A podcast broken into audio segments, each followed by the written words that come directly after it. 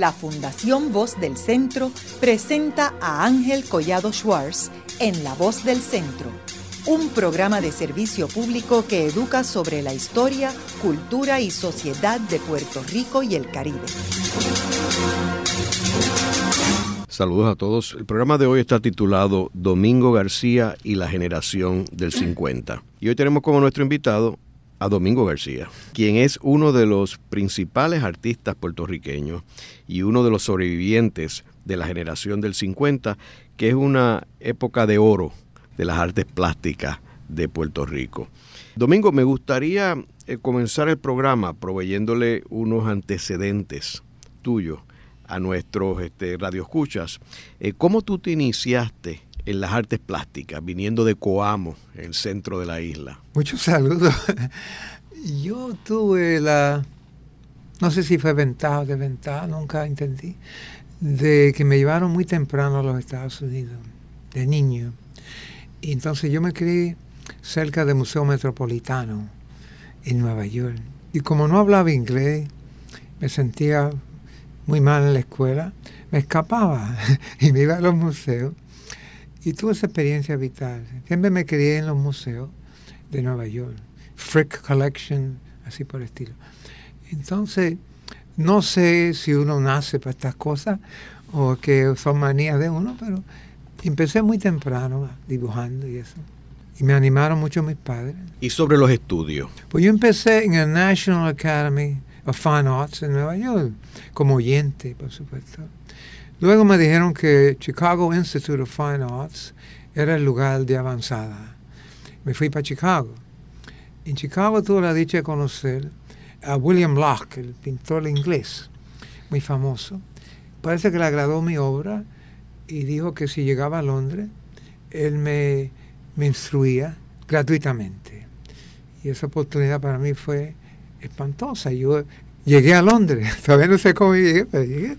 Tuve cinco años, me buscaba un trabajo, trabajé en el Tate como mantenimiento, tipo de cosas.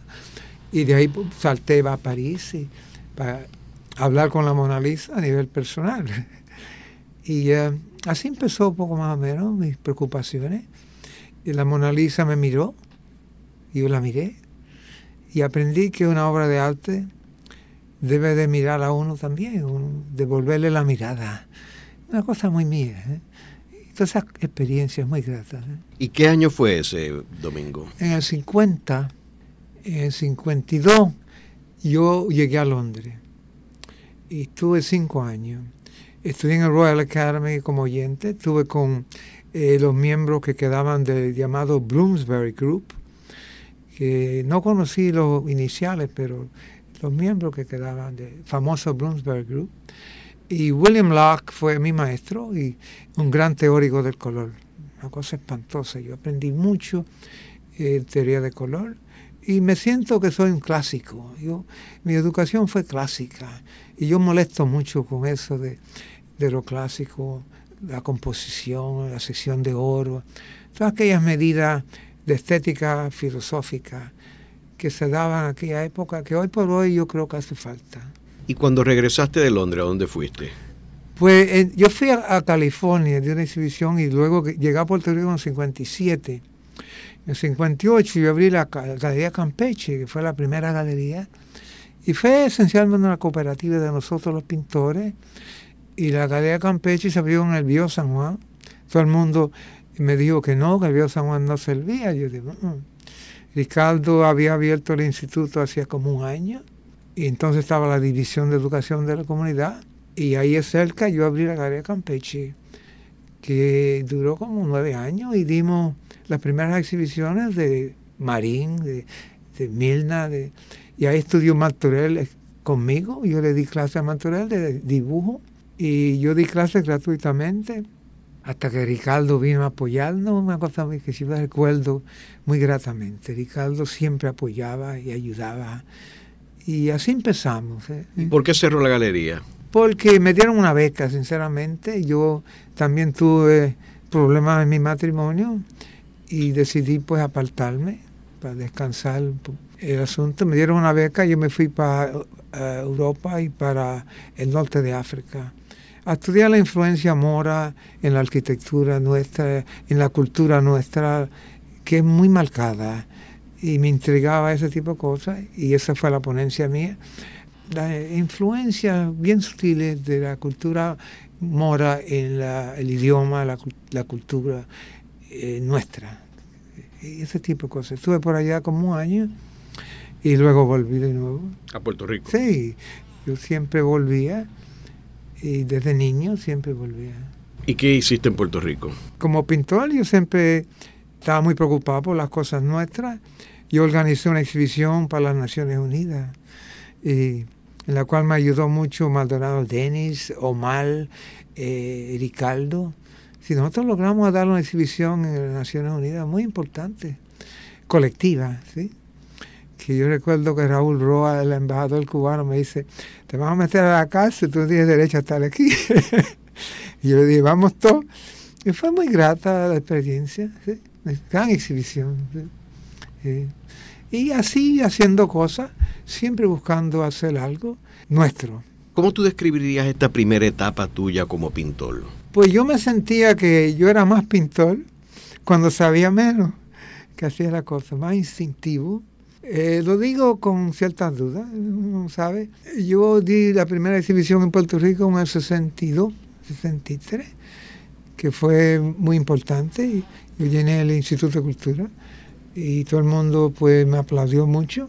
Y así yo he dado 43 exhibiciones internacionales y locales, entre ellas, y recibí la beca Guggenheim. Eh, recibí, creo que el único latino que yo conozco, lo que llaman el Senior Grant for Work Accomplished del National Endowment for the Arts. Recibí una beca como de 37 mil dólares en el 80, y eso hace 30 años. La beca Guggenheim se la dieron a Julio Sá del Valle, a Omar, a Tufiño. Si nosotros fuimos muy atendidos, si no fuimos ignorados, la obra de Puerto Rico ha sido celebrada a nivel mundial especialmente en aquella época. Lo que estaban haciendo nosotros, estaban haciendo especialmente en afiche, en gráfica, serigrafía era muy marcada, eh, una obra muy marcada, muy importante. ¿Y cuáles eran los temas que tú pintabas en aquella época? A mí me acusaban de ser un poco erótico.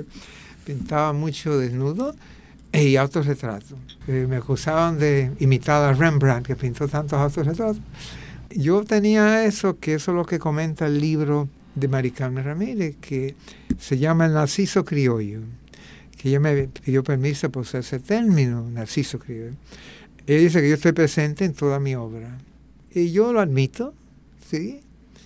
Uno se busca siempre, se busca buscando objetividad esa pinta. Yo me he pintado mucho y, y pinté muchos desnudos. Me enamoré muchas veces, yo era jovencito. ¿Y temas políticos? ¿Pintaba? No, yo nunca pinté de temas políticos. la problemática para mí es filosófica. Yo no le doy mucha importancia al tema. Yo cuando enseñé, yo enseñé en el New School for Social Research en Nueva York, yo domino el inglés, y yo enseñé artes plásticas siete años. Yo siempre decía al estudiante que no era el qué, era el cómo. Lo que uno pinta tiene poca importancia. Lo importante es que lo pinte bien, que tenga mucho oficio. Eh, yo mantengo que hoy por hoy eh, hay muchos artistas y poco conocimiento. Sí, yo eso lo digo, lo digo con mucha convicción, que hay que pensar de que el talento, eh, hay mucho talento en nuestra isla. Pero talento sin disciplina no progresa. Es que no progresa. Hay que haber estudio. Hay que ir y consultar a los viejos, Benini y Miguel Ángel, averiguar la medida. Y esa medida se tarda uno en aislarla. Hay una medida. Y sin la medida uno está dando palos a ciegas. Han confundido la libertad con el arte. Todo el mundo tiene ideas y obsesiones y manías, pero hay que buscar la disciplina, el oficio. Y el oficio hoy por hoy no se está enseñando. No. porque esas medidas eran clásicas. Hay que buscarlas de nuevo. La sección de oro, la composición en secuencia, eh, la matemática griega, todas aquellas cosas que nutrieron aquellas grandes obras de los grandes maestros. Eso hoy por hoy a mí me parece que no se está estudiando debidamente. Algunos de los personajes de la generación del 50 fueron influenciados y en algunos casos estudiaron eh, México eh, por los grandes maestros de México, desde Pancho Rodón, el mismo Julio Rosado, Tufiño, Tony Maldonado. Tony Maldonado. ¿Tú tuviste algún tipo de relación o experiencia con este arte mexicano? No. Eh, lo que el arte mexicano hizo con Puerto Rico fue que nosotros aquí, yo no era partícipe porque en aquella época, la década de 50, se da la casualidad, estaba en Europa.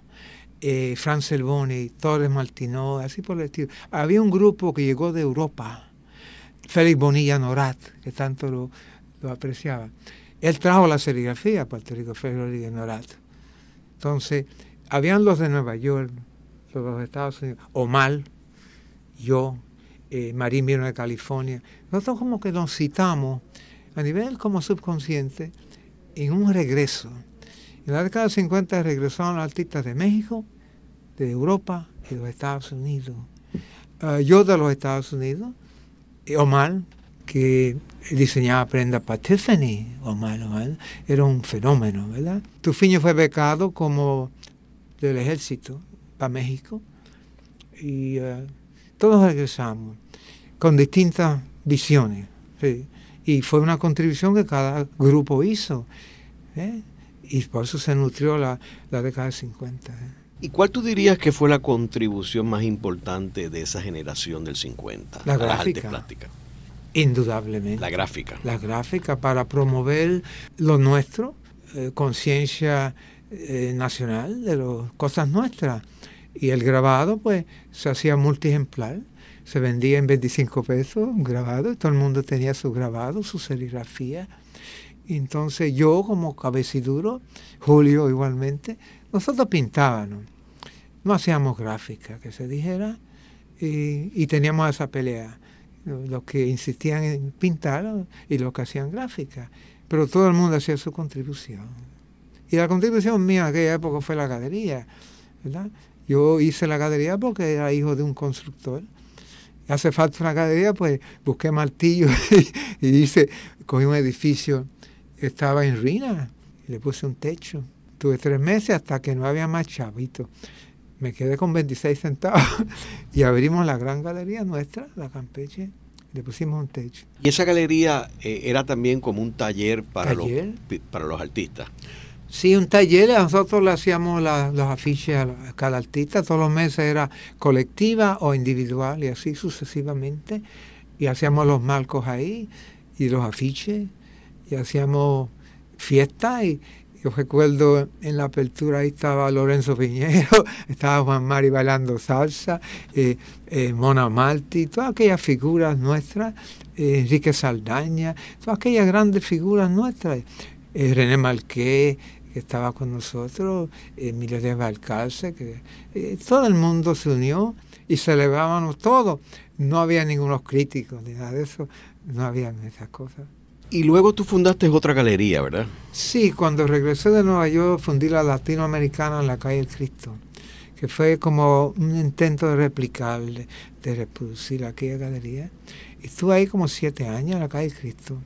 Y de nuevo hicimos patria, hicimos fiesta con el arte.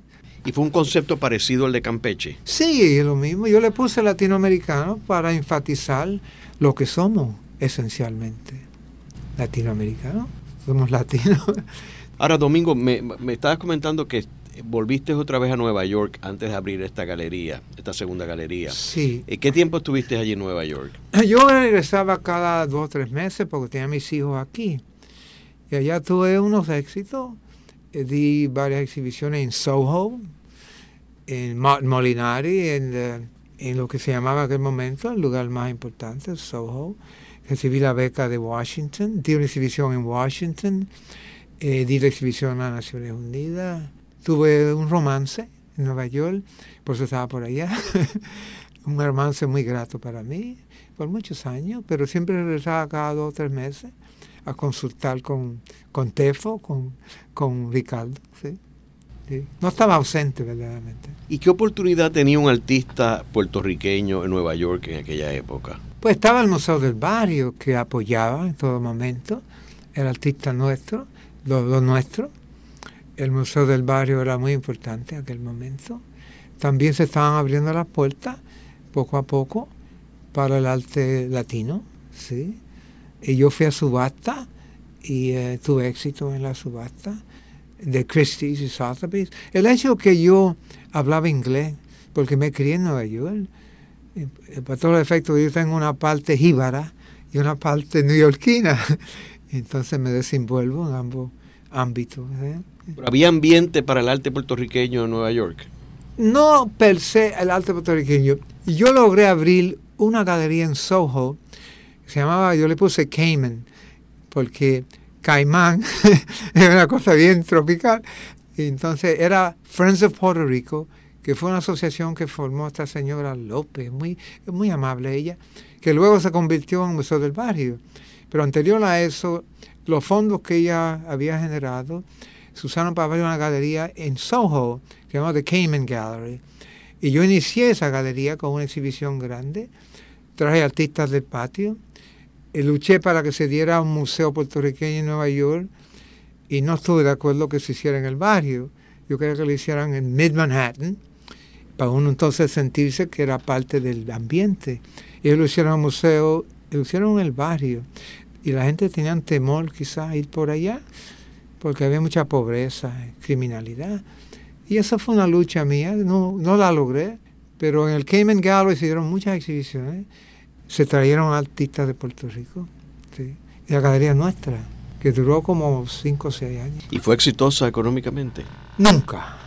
Ninguna de ellas, ¿verdad? El arte no tiene nada que ver con eso, el arte es una lucha, un sacrificio siempre, siempre. Uno no va a pretender ser comprendido en las cosas tan, tan elitistas como el arte. El arte para mí sigue siendo algo de un cultivo es tan selectivo, ¿sí? ¿Cuánta gente entiende a Beethoven? Lleva 300 años por ahí. No, es una cosa que cultivan ciertos seres que necesitan de eso con urgencia. así que lo veo. Y no, no lo lamenta, así debe de ser. Todavía estoy aprendiendo a ver, puede pintar sesenta y pico de años. Estoy aprendiendo a ver cada vez un poquito más. ¿Cómo tú describirías eh, las distintas etapas tuyas eh, como artista, las etapas de tu obra? Yo cuando niño tuve, como dije, la dicha de crearme cerca de los museos de Nueva York y empezaba haciendo cosas en la acera, con tiza, ese tipo de cosas. Protestaba que los cajos le pasaban por encima, hasta que aprendí en buscar un soporte y pintar sobre un soporte.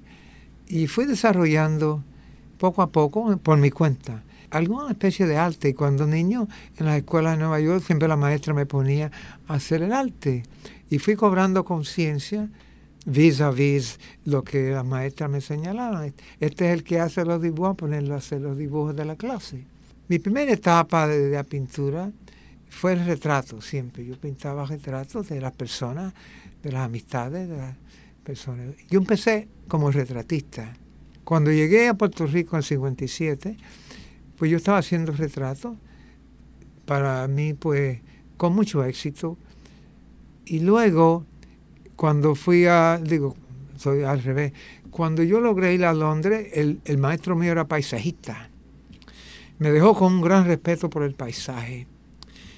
Y eh, por eso quería mencionar la educación en el arte, porque el paisaje para mí sigue siendo lo más difícil en el arte. Hoy por hoy pintar un paisaje sería casi imposible después de los grandes maestros. Entonces yo comencé como retratista, no quería hacer paisaje porque yo pensaba que tenía que vivir en el campo para empaparme del paisaje, no ser pintor de fin de semana.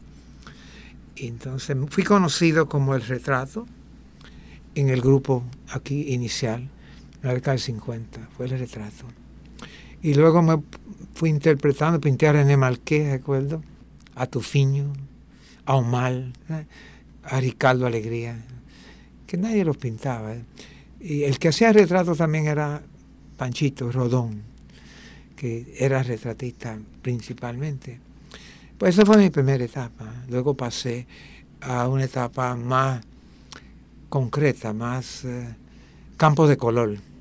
Fui simplificando el trazo hasta llegar a aislar las formas esenciales y eh, los colores y su relación. Eso es llamada, en la campo de color, la época mía de campo de color es muy celebrada, muy buscada. Donde yo hice El galán está en la playa, que era otro retrato mío, muy celebrado, que tiene los labios pintados de rojo, nadie se da cuenta, poca vergüenza de uno. Esa fue la segunda etapa. ¿Y después? Pues después me di cuenta que yo llevé la pintura a la abstracción y me perdí. Y un día me senté en la playa en Ocean Park y dije, yo estoy perdido, porque llevé la pintura al máximo de la abstracción. Llegué a poner un punto en la superficie. Yo dije, esto pues ya no, no me permite a mí verdaderamente comunicarme con los demás seres humanos. Eh, deshumanicé. Entonces, yo creo hoy por hoy que la pintura abstracta no llena, verdaderamente. Tuvo su momento, la búsqueda, para uno buscar lo esencial. Toda pintura es abstracta porque estaba bregando con espacio, formas. Pero el elemento humano para mí es vital. Eh, aunque sea implícito, es vital. Y eso aprendí yo cuando llegué a la abstracción total. Y empecé a dar para atrás. yo dije, no, un momento. Entonces volví a la figuración, no a la representación, a la figuración. Y me quedé en la figuración implícita. Lo que yo busco en la pintura, y lo digo con la claridad que yo pueda reunir, yo busco una pintura que se esté haciendo visualmente y deshaciendo simultáneamente, como la vida misma, que se da y se pierde al instante. Yo quiero una pintura no solamente que me devuelva la mirada, que esté apareciendo y desapareciendo por mi admiración por la música, porque la música aparece y desaparece simultáneamente. Y la considero el arte mayor, la música. La música. soy loco con Bach, por ejemplo. Y esa es la medida que yo busco. Al volver a la figuración, logré una pintura implícita. Entre lo literal y lo implícito es la búsqueda que yo llevo. Y ahí pues me quedé. o sea que tu énfasis ahora tiene que ver con el elemento humano. Sí, por supuesto. El elemento humano es todo. El ser humano busca el elemento humano en todo. Un ojo que te devuelva la mirada, como digo, para uno como que asegurar de que estamos en vida. Un ojo que te devuelva la mirada.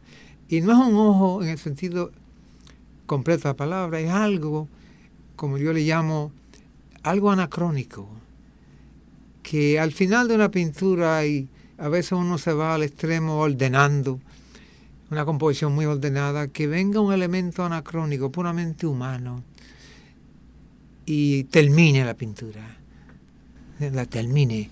Ese elemento anacrónico, ese no se explica, ese no se analiza, esa es la condición humana, es la humana, es la mortalidad compartida la mortalidad compartida.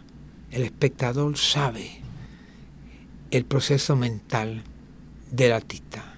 Si lo puede compartir, entonces hay éxito para el artista. Compartir el proceso mental y la mortalidad que uno siente con el espectador. Y para mí es el logro mayor que puede tener cualquier artista en cualquier género. Eh, hacer ese puente con el espectador, con el oyente. Veo que en tu libro tienes reproducciones de unas escenas de, del mar. ¿Qué impacto tuvo el mar en ti en esta época? Esta, ¿Qué sería la segunda época tuya cuando empiezas a pintar la naturaleza? No, es un recuerdo. Mm. Para mí, el, eh, el maestro Locke me explicaba que el, el mar encerraba todos los colores, toda la química que hemos alcanzado nosotros la gente debe de recordar que los grandes maestros renacentistas no tenían tiendas de arte. Ellos tenían que salir al bosque a hacer los colores. Y todas las grandes obras renacentistas se hicieron con cuatro colores, que iban al bosque y sacaban los colores, las piedras las molían, buscaban aceite, linaza de los árboles y hacían sus colores. Entonces él me hizo muy consciente de los cromos. Y para mí el mal encierra todos los cromos de la química humana que podemos hablar. Para mí el mal es el logro mayor en el color, porque tiene que ver colores fríos y cálidos, azules fríos y cálidos, rojos fríos y cálidos, así por el estilo. El paisaje también eh, tiene que tener, como hacía mi maestro, los colores fríos y cálidos. Entonces no saben que hay rojos fríos y cálidos, amarillos fríos y cálidos, azules fríos y cálidos. Eh, la teoría del color para mí es toda una experiencia vital. Y en el mal se siente. Sí. Cómo pintar el mal e incorporar todos los colores. La atmósfera. Un paisaje debe de respirar. Si no respira, es un fracaso. ¿Verdad? ¿Entiendes? Todas esas cosas muy bonitas, todas esas experiencias estéticas. Haremos una breve pausa, pero antes los invitamos a adquirir el libro Voces de la Cultura, con 25 entrevistas transmitidas en La Voz del Centro. Procúrelo en su librería favorita o en nuestro portal.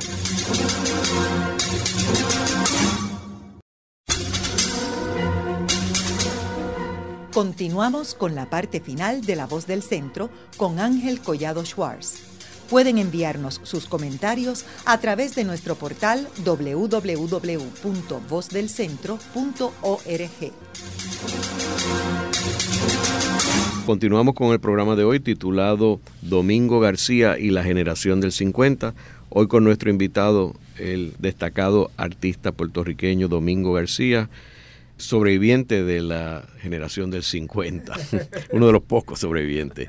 ¿Cuáles fueron tus influencias mayores durante tus distintas etapas? Pues el mar, por ejemplo, yo vivo en Río Mar, pinto un cuadro que se llama Río Mar, está la playa Las Picúas, yo pinto la playa pues, porque son nuestras. Y mi formación como boricua fue de hacer conciencia con lo nuestro. Mis padres me educaron social políticamente, de ser muy consciente de que nosotros somos un pueblo con una idiosincrasia propia. La luz cae distinta en distintas partes del mundo. La topografía de Puerto Rico es nuestra. Eh, idiosincrasia se debe a nuestra historia.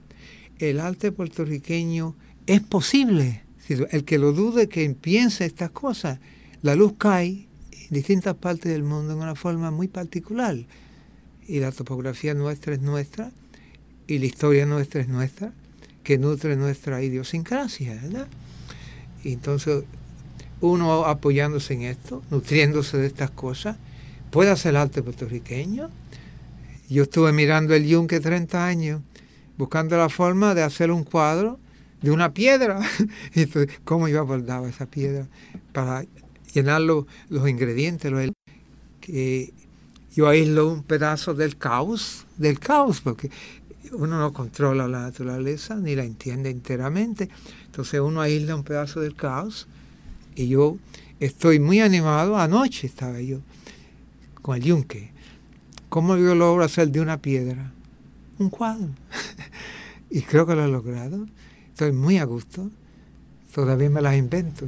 El domingo, pero en términos de artistas que han influenciado tu obra, ¿quiénes tú dirías que han influenciado tu obra? Pues como dijo Picasso, el mejor artista del siglo XX que nos enseña a pintar la factura de la pintura fue Siqueiro.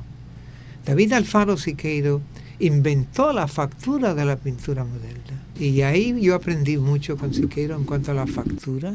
También entendí que nosotros somos mediterráneos, que los franceses, españoles, las razas latinas pintan con una pasión, una oscuridad muy particular. En Londres me acusaban de que yo pintaba muy oscuro. Y yo veo eso como racial. Esta es la época de campos de color. A los íconos de nuestra historia. Los dioses del Caribe son uh, Changó, esas piezas miden 10 pies de alta, Sagrado Corazón y Atabeira, la diosa indígena, que estuve trabajando en eso 23 años, muy pacientemente, sin prisa. es mi orgullo pintar los dioses del Caribe. ¿Y por qué usaste ese tema? Por respeto y obligación como pintor boricua, yo respetando las distintas influencias culturales, me sentía obligado. Este, los políticos, Ponce León, Muñoz, y así, pero me sentí obligado a expresar la influencia negra, indígena y española con respeto a las creencias nuestras. Yo estuve 23 años pintando los dioses del Caribe. Están en mi estudio, el que quiera verla, yo estoy en mi estudio, están arriba en el estudio. Y los temas políticos, o sea, eh, no temas políticos, sino de los políticos que pintaste a Muñoz. Los, los, íconos de nuestra historia, es otra serie que empezó con Guaybanal Bravo, que, que, murió en Aguada en la batalla de Yahueca en el 1511. Guaybanal Bravo, que fue el sobrino de Aguaybanal. Y yo lo pinté con mucho amor, empezó, eh, así empezó la serie de los íconos de nuestra historia. De Aguaybaná a Juan Maribra. Fue 13 figuras heroicas, Betance, de Diego, eh, Lolita Lebrón, todas esas figuras que se sacrificaron, eh, aunque uno esté de acuerdo o no de acuerdo con su política, fueron figuras sacrificadas. Valdoriotti, ¿verdad? tipo cosas. Y yo pinté 13 figuras heroicas que se presentaron en el Museo de Ponce, fíjese. Don Luis Ferré las presentó con mucho cariño nunca lo olvido. ¿Y esas dónde están esas obras? Están en mi poder, están en mi estudio, las 13. En la Guaybaná ya está en una colección, este que está aquí. Sí, sí lo sí, Ese es el Hijo del Sol, no, eso es aparte. Aguaybaná es el primero. Sí, sí. Sí, lo pinto con mucha preocupación porque el guanín se quedaba con la pintura. ¿eh? El guanín, como estaba más encendida. Picasso dijo que Siqueiro había sido una figura muy sobresaliente del siglo XX. Entonces yo entiendo técnicamente que él nos, nos dio, eh, él fue maestro de Jackson Pollock, el orgullo americano, el maestro de, en gran medida fue eh, Siqueiro. Siqueiro tiene un mural en Insurgente Sur en México, que es el mural de la humanidad, de, el progreso de la humanidad.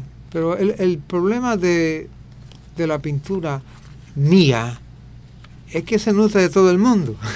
Yo le robo a todo el mundo algo y hago algo propio, así debe de ser. Con respeto, por supuesto. Ahorita tú mencionabas que te llamaban el narciso criollo. No, no, a mí me pidió permiso la profesora Maricarmen Ramírez para usar ese término, porque ella vio en mi pintura la presencia mía en toda obra, cómo yo me las arreglaba para meterme en toda la obra, siempre presente si era un bodegón, yo estaba ahí, un paisaje, yo estaba por algún lado. Porque yo creo que el artista es un filtro. Todo lo pasa por un filtro personal y lo convierte en una experiencia vital. Pues si no, no puede verdaderamente vivir esa experiencia y, y hacer con ella arte. ¿eh? Entonces uno tiene un filtro. Y el, el centro del universo es uno, ¿verdad? Porque uno es la realidad de la pintura de uno, ¿verdad? Y uno está filtrando constantemente las cosas y uno está pintando no las cosas, sino unas imágenes conceptuales de las cosas, ¿verdad? Y, y lo que yo siento es mi persona, ¿verdad? Frente a esta realidad, como cada cual, uno está frente a una realidad y a veces uno se dificulta procesarla, ¿verdad? Y el artista tiene la ventaja que con disciplina, repito, uno tiene que dominar ciertas disciplinas. Uno no puede sentarse en un piano y tocar el piano sin estudiar piano. Y hoy por hoy eso es lo que quería comenzar. Hay muchos artistas, todo el mundo es artista. Han confundido la libertad de expresión, la primera enmienda a la Constitución, la libre expresión con el arte. Uno tiene ideas, manías, obsesiones, pero tiene que buscar una disciplina para poder expresarla tiene que haber estudio, hay mucha lectura, kilómetros de museos, como digo yo. Eso no es así, que me divorcié, voy a ser pintor, voy a ser artista. Yo veo eso mucho, mucha confusión. Y también tengo una preocupación social de que una sociedad, cuánta libertad personal puede permitir antes de que se vaya perdiendo conciencia comunal ¿verdad? Y eso es una medida que yo tengo muy presente. ¿Cuántos derechos frente a cuánto deber debe tener el individuo? Y el deber del llamado artista es aprender a pintar. Y eso no es regalado. Hay que sacrificarse y hay que estudiar y hay que ir a ver a Benini y a Miguel Ángel y lo que se hizo. Y para eso están los museos, ¿verdad? Y muchos maestros hoy por hoy estudian historia del arte y se sienten capacitados para enseñar el oficio. Y el oficio es otra cosa. Eh, proporción, composición, diseño, todas esas cosas son una disciplina muy compleja. Eh, estudiar la historia del arte o apreciación de arte no hace a uno profesor de arte. Yo veo eso día a día. No se están preparando los pintores. Han confundido la democracia con el arte. y yo me río porque así lo veo. Tiene que ser así. ¿Y a qué tú crees que se debe eso, Domingo? A la mala interpretación de los derechos. Derechos sin deberes verdaderamente no verdaderamente apoyan el bienestar social. No, hay que tener deberes, libertades si quieren, pero esas libertades se ganan, no son regaladas, ¿verdad?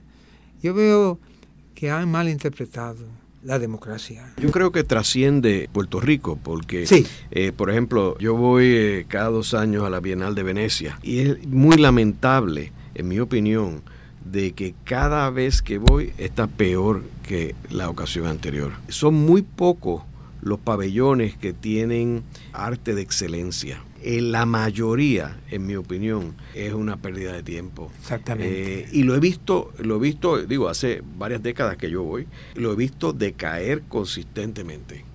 Y es mundial. No hay esa filosofía estética. La gente se cree que eso no existe.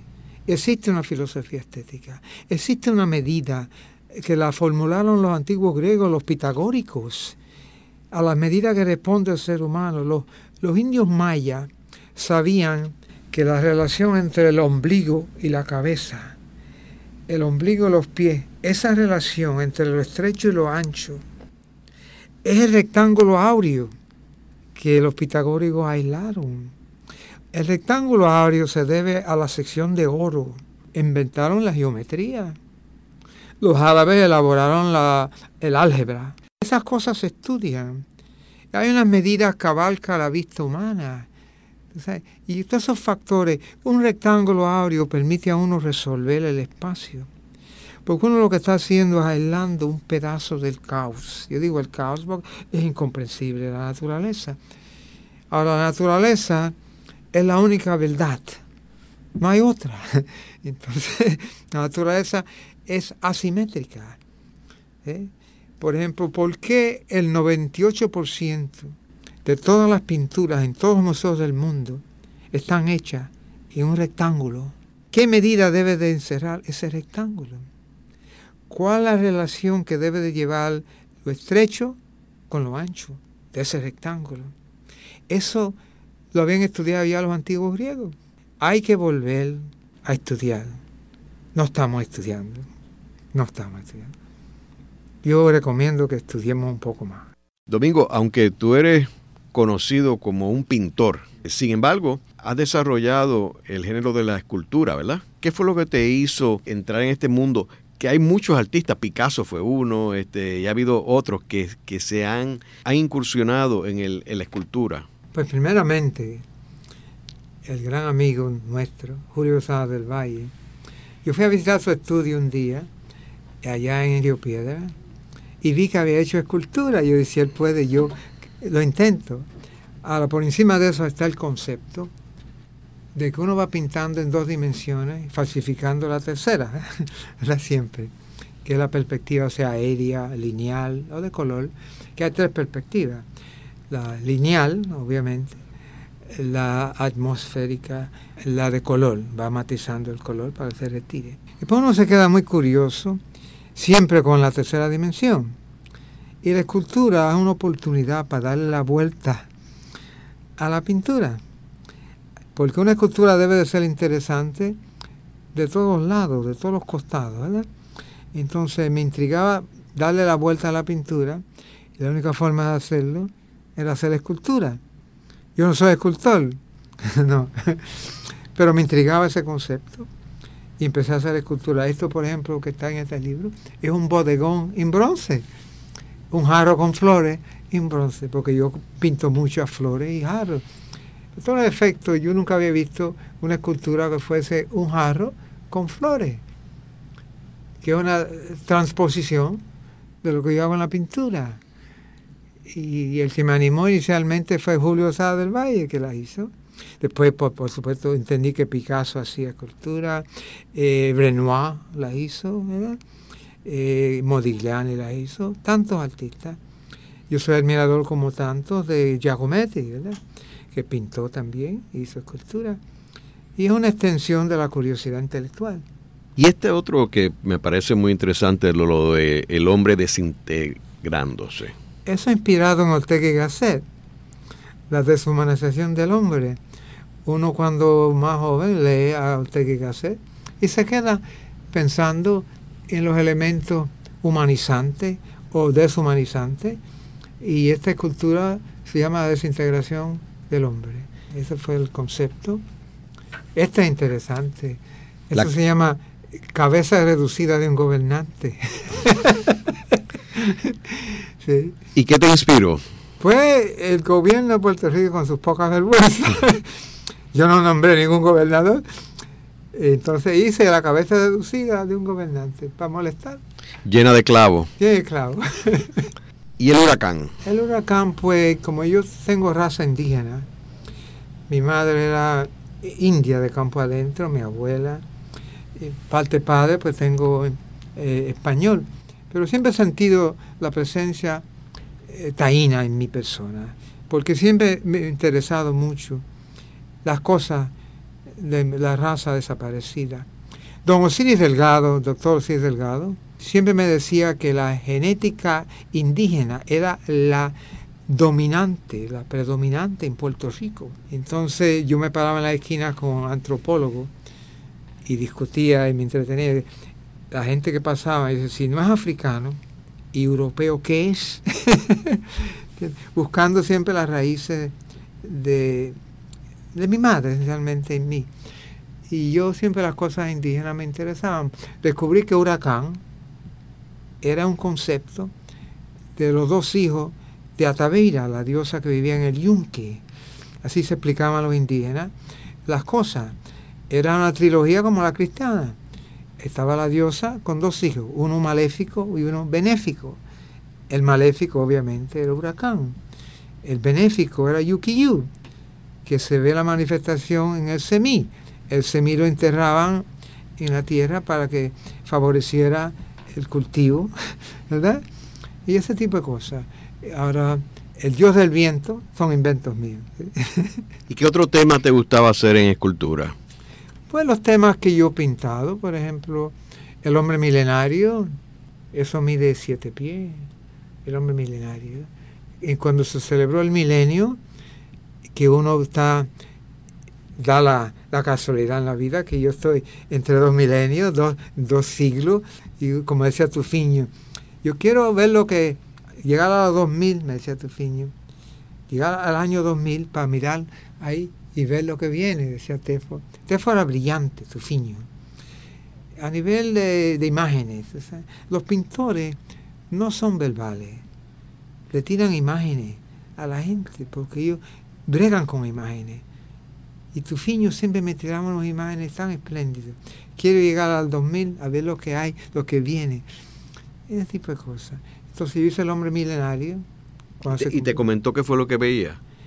Pues lo que él vio, para mí, con su inteligencia, fue una amabilidad que él vivía, porque uno proyecta lo de uno. Tufiño, entre todos los pintores, fue de los más decentes, de los más amables, de los más queridos, el Tefo era muy del pueblo, Tefo. Y la gente no entendía la inteligencia del Tefo. Era abstracta. abstracta. Y preciosa. Y Julio también era muy profundo. La gente debe de entender que el pintor, pues como brega con abstracción, habla con abstracción. Le tira imágenes a uno. los pintores son visuales, no verbales. Ahora, tú mencionabas ahorita que tú entraste en, una, en un periodo de, de la abstracción.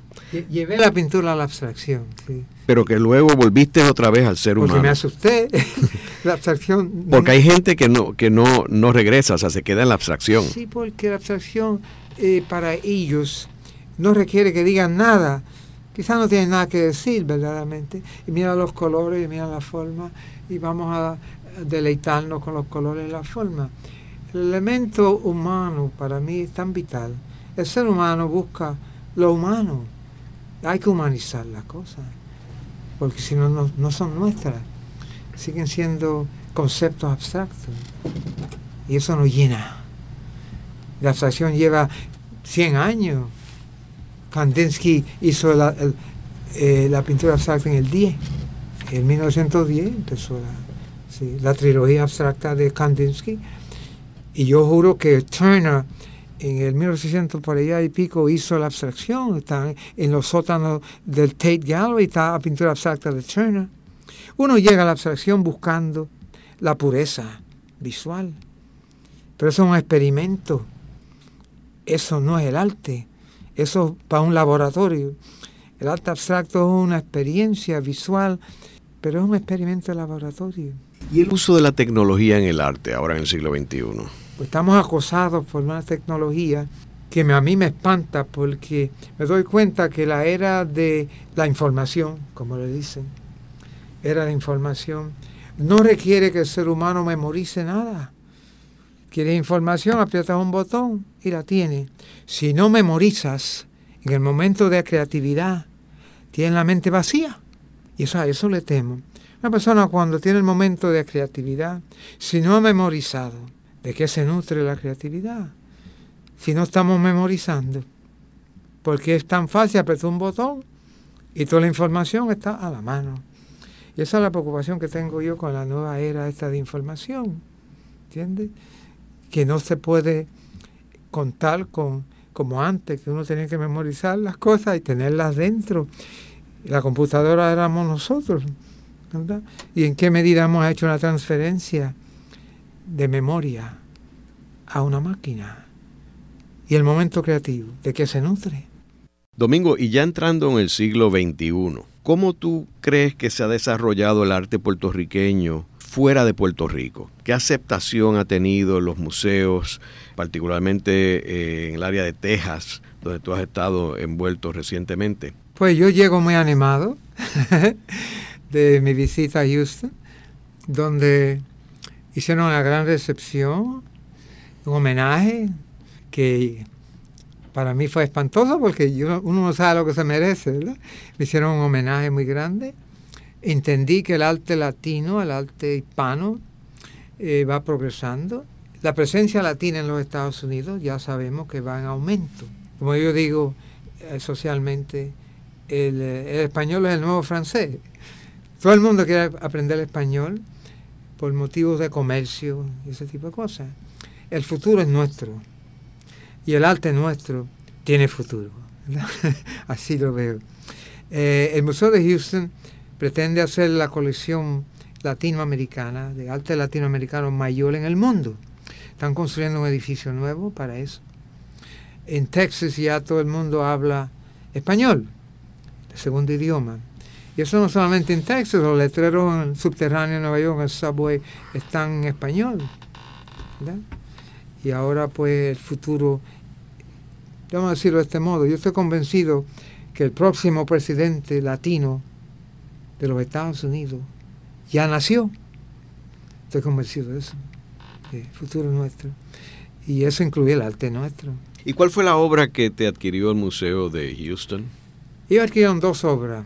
La primera fue Adiós Mahatma, que es el retrato de Mahatma Gandhi.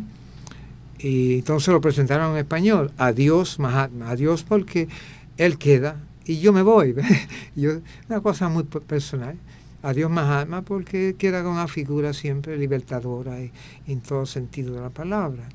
Y adquirieron la mujer criolla, que es una pintura muy criolla, porque es una mujer de raza criolla, mezclada, muy preciosa, muy carnosa, muy linda, que es representativa de los desnudos que yo pinté a través de mi carrera. ¿eh?